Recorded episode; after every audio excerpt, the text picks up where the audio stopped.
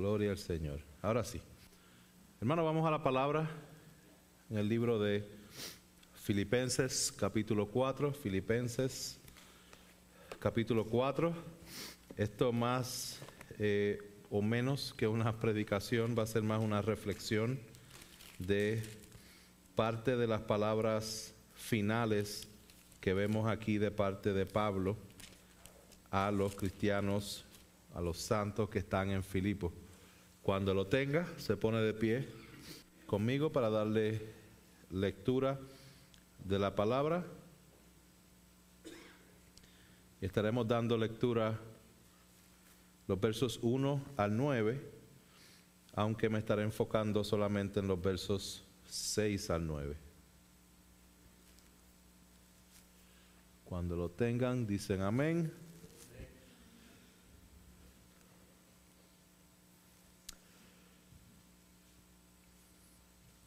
Filipenses 4, verso 1 dice, así que, hermanos míos, amados y añorados, gozo y corona mía, estén así firmes en el Señor, amados. Ruego a Evodia y a Sintique que vivan en armonía en el Señor. En verdad, fiel compañero, también te ruego que ayudes a estas mujeres que han compartido mis luchas en la causa del Evangelio junto con Clemente y los demás colaboradores míos, cuyos nombres están en el libro de la vida. Regocíjense en el Señor siempre. Otra vez lo diré, regocíjense. La bondad de ustedes sea conocida de todos los hombres.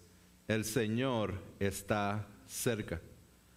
Por nada estén afanosos antes bien, en todo, mediante oración y súplica, con acción de gracias, sean dadas a conocer sus peticiones delante de Dios.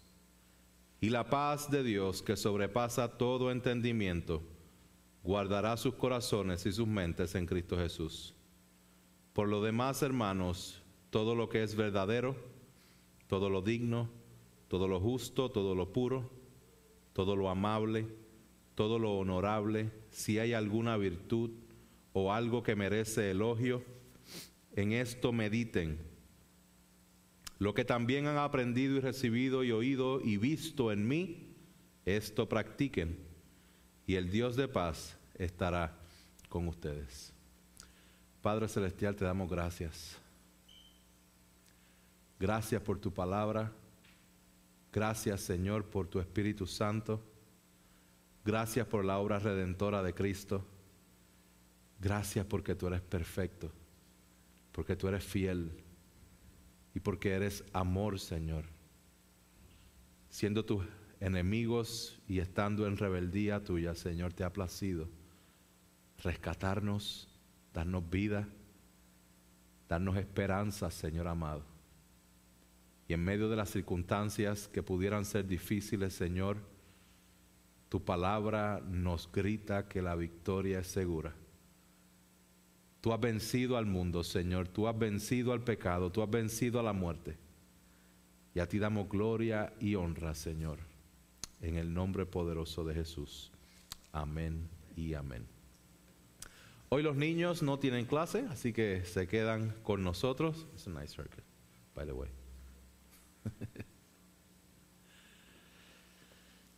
Bueno, hermanos, esta semana, eh, esta nación que el Señor nos ha permitido vivir, celebra lo que le llaman el Día de Acción de Gracias, lo cual el Día de Acción de Gracias se convierte en un día de comer mucho, del Día del Pavo, le, le ponen diferentes nombres, ¿no? Muchas personas lo utilizan como el punto de transición del otoño hacia la Navidad eh, tanto de que lo utilizan los medios seculares y el consumismo para hacer grandes ventas de Black Friday y de cuánta cosa usted encuentra por ahí, ¿verdad? En medios cristianos, en medios de la iglesia, como hermanos en Cristo, esta es una de las celebraciones en las cuales podemos decir, ah, sí, fíjate, bueno dar gracias al Señor eh, hace poco teníamos la conversación con otras personas, incluyendo eh, gente de la iglesia, acerca de la celebración de Halloween y cómo el Halloween eh, es una celebración que la cultura la ha aceptado como algo, algo cultural. pero en la conversación decía cómo nosotros podemos reconciliar Halloween cuando lo que están celebrando es otra cosa y no sé, no hacía sentido. Pero esta celebración de acción de gracia, para nosotros como creyentes es un poquito más fácil decir, ah, claro que sí, podemos unirnos a eso y darle gracias a nuestro Dios. Así que vamos a dedicar este tiempo para enfocarnos y darle gracias a nuestro Dios. Gracias a Dios por todas las cosas que Él nos ha dado. Y es importante que nosotros eh, recalquemos en esta parte porque muchas veces cuando se celebra acción de gracias y todo el mundo está dando gracias, ¿qué hacemos cuando las circunstancias que están pasando en nuestra vida, o por lo menos lo último que ha pasado en este año en nuestras vidas, ha sido algo bien complicado? Y decimos, sí, quiero darle gracias al Señor por la cruz, quiero darle gracias al Señor por todo lo que él ha hecho por nosotros. Pero, Señor, enséñame a darte gracias en los momentos de dificultad. Enséñame a darte gracias en los momentos en que lo primero que sale de mi boca no es un gracias. Enséñame a darte gracias cuando mi primer pensamiento no es nada de gloria a Dios. ¿Cómo le damos gracias a Dios?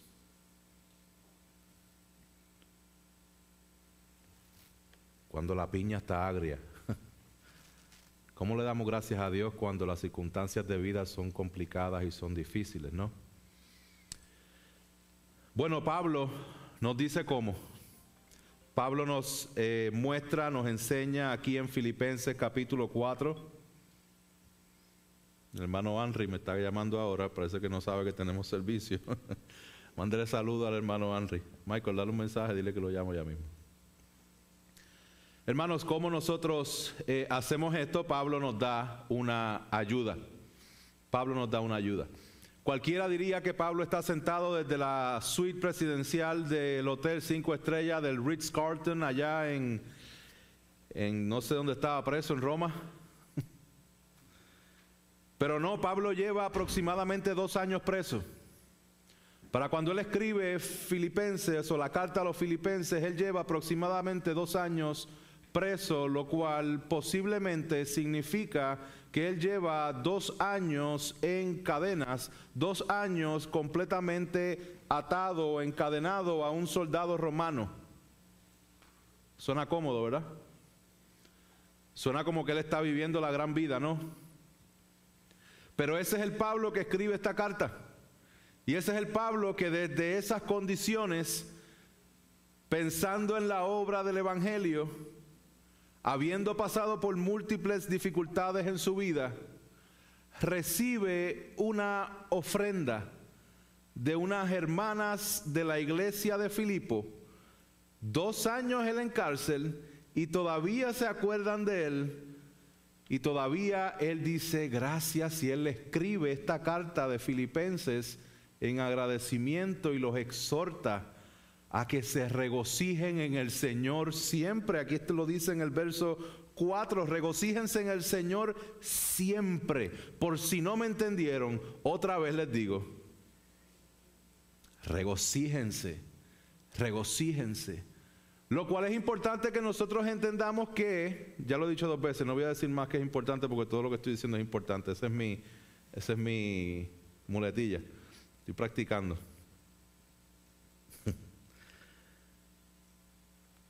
Pero es que es importante que nosotros entendamos que el regocijo que nosotros tenemos no es producido por las circunstancias que nosotros pasamos. Porque si las circunstancias son las que van a producir nuestro regocijo, significa que Pablo no tiene nada que escribir a los filipenses. Mas sin embargo, él está diciendo, regocíjense siempre otra vez lo, dije, lo diré, regocíjense en el Señor. Y es interesante porque en el verso 6 aparenta eh, la situación en que hay personas en Filipo que también, como tú y como yo, están pasando situaciones incómodas y difíciles. Y Pablo les está diciendo en el verso 6, por nada estén afanosos. Antes bien, en todo, mediante oración y súplica, aquí está, parece que era la semana de Thanksgiving, con acción de gracias, sean dadas a conocer sus peticiones delante de Dios. Por nada estén afanosos. Es interesante esta palabra de afanosos porque habla de la preocupación, habla de lo que sentimos cuando la preocupación toma control de nosotros. No tanto la preocupación, sino el estrés que causa la preocupación. Trato de describirlo. ¿Usted en algún momento ha estado pensando que está bien, recibe una noticia o pasa algo en su vida y usted no puede evitar el sentirse como que lo están picando a usted en cantito, lo están despedazando. Y usted siente que la situación que está sucediendo hace que usted no pueda canalizar ni pensar la manera en que un cristiano debería pensar. Porque entonces el estrés y la preocupación nos hacen sentir como algo en el estómago, como algo en el corazón, como algo que nos incomoda que no podemos ponerle ni palabras muchas veces, mas sin embargo eso se llama preocupación, se llama ansiedad, se llama estrés, se llama afán. A lo cual Pablo manda, no estén afanosos, por nada, por nada estén afanosos. El que está preso encadenado está diciéndonos a nosotros, no estén afanados ni preocupados por nada como un mandato, no como una sugerencia, como un mandato. Y esta es la parte que a mí me incomodó cuando estaba leyendo algo de esto y cuando lo estaba estudiando, es que cuando Dios manda algo y nosotros no lo hacemos, ¿cómo se llama eso? Desobediencia. Cuando Dios nos manda a no estar afanosos y Dios nos manda a no estar preocupados, y lo estamos, ¿cómo se llama eso? Si es un mandato se llama desobediencia. ¿Por qué? Porque cuando nosotros estamos anclados en la preocupación en vez de anclados en Cristo, cuando nosotros nos afanamos por algo, simplemente es una muestra de nuestra pequeñez, de nuestro pecado y de nosotros pensar que esa situación es más grande que nuestro Dios. Jesús nos habla acerca de esto un poco en el libro de Mateo capítulo 6, donde Él habla específicamente a que no estemos afanosos.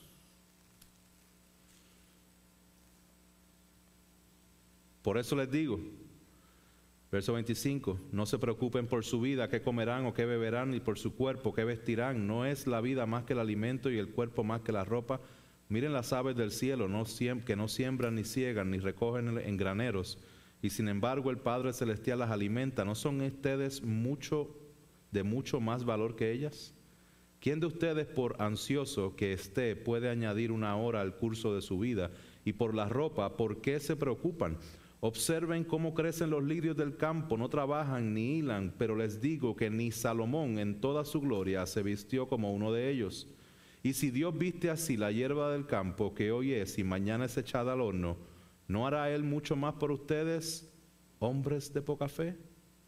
Por tanto, no se preocupen, diciendo qué comeremos o qué beberemos o qué nos vestiremos, porque los gentiles buscan ansiosamente todas estas cosas, que el Padre Celestial sabe que ustedes necesitan todas estas cosas. Pero busquen primero su reino y su justicia, y todas estas cosas les serán añadidas. Por tanto, no se preocupen por el día de mañana, porque el día de mañana se cuidará de sí mismo. Bástenle a cada día sus propios problemas. Qué lindo recordatorio de nuestro Señor Jesús. A que no nos preocupemos, Dios está en control de todas las cosas. Hermanos, sea lo que sea que te está agobiando, sea lo que sea que no te permite dar gracias como quisieras darle gracias al Señor, Pablo empieza a decirnos, vamos a empezar porque por nada estés afanoso, por nada. Y luego nos dice, antes bien, en todo, en todo, se dan cuenta de que en nada vamos a estar afanosos, pero en todo, vamos a ver en todo qué, mediante oración y súplica, con acción de gracias. Hermanos, nuestra, nuestro antídoto para nosotros enfrentar la preocupación y el afán que no nos dejan dar gracias es la oración. Es orar, es buscar esa comunión con Dios, es hablar en acción de gracias. Dice, sean dadas a conocer tus peticiones delante de Dios. ¿Qué es lo que te agobia? ¿Qué es lo que te ha hecho sufrir? ¿Qué es lo que te ha hecho pasar los momentos que estás pasando? Díselo al Señor. Como decía alguien, uh, decía díceselo, no sé por qué me la mente eso ahora, pero decía díceselo al Señor, así que díceselo al Señor.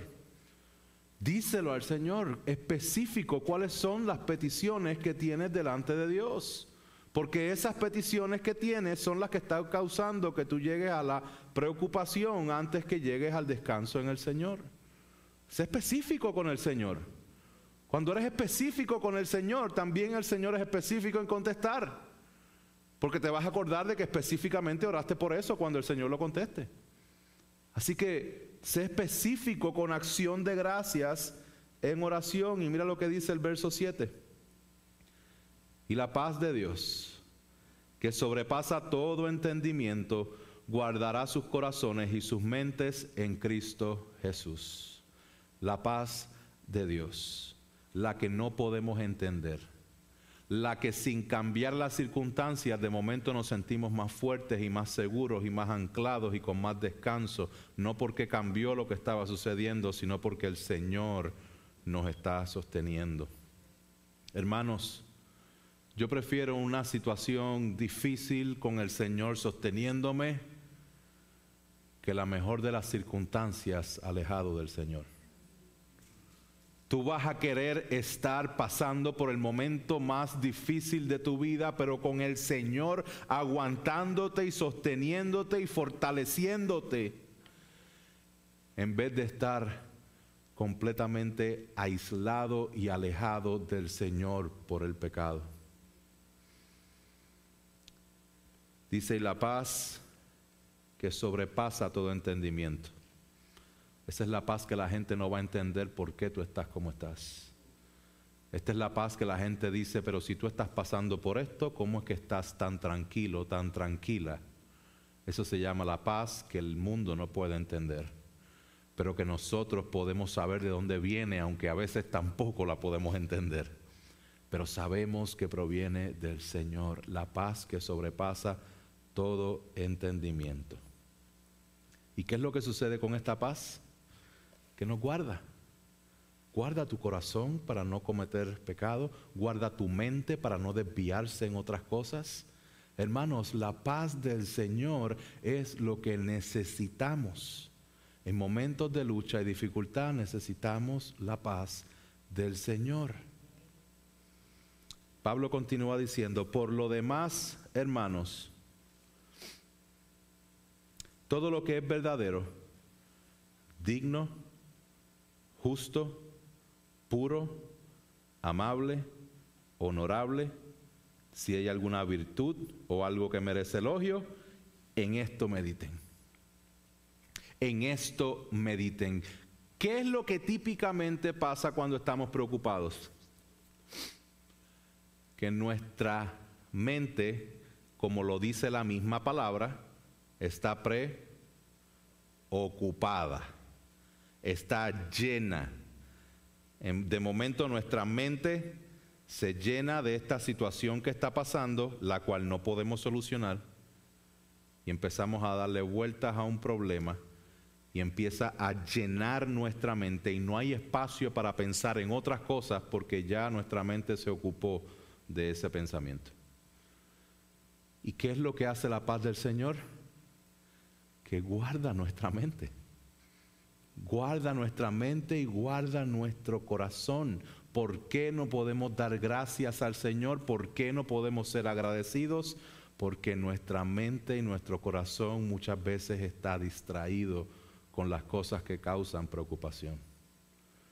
Y necesitamos arrepentirnos de eso, pedirle al Señor que nos permita entender su grandeza y que Él está por encima de todas las cosas.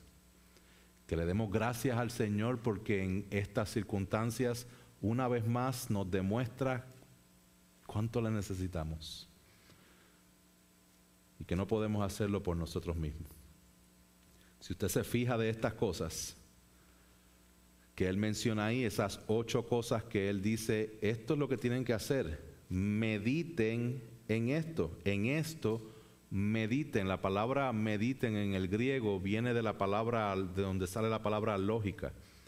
Eh, eh, eh, es donde sale la palabra como algoritmo, tiene que ver con un término matemático o un término de cálculo. Y es interesante porque la manera en que Pablo está utilizando esta palabra es para que, para que matemáticamente ustedes calculen bien, en otras palabras, usen bien su mente para llenarla de esas ocho cosas. Sean intencionales en meditar, en calcular en cómo puedo pensar en algo amable, cómo puedo pensar en algo justo, en algo digno, en algo verdadero, en algo puro, en alguna virtud, si hay algo honorable, en algún elogio. Les digo en quién pueden pensar. En Cristo mismo, quien es el que ejemplifica todos estos, todas estas virtudes que Pablo está mencionando cada vez que Cristo pasaba por algo, ¿qué ustedes creen que pensaba Cristo? En algo honroso, en algo honorable, en algo amable, en algo con virtud, en algo con elogio. Esta es la mente de Cristo, hermanos.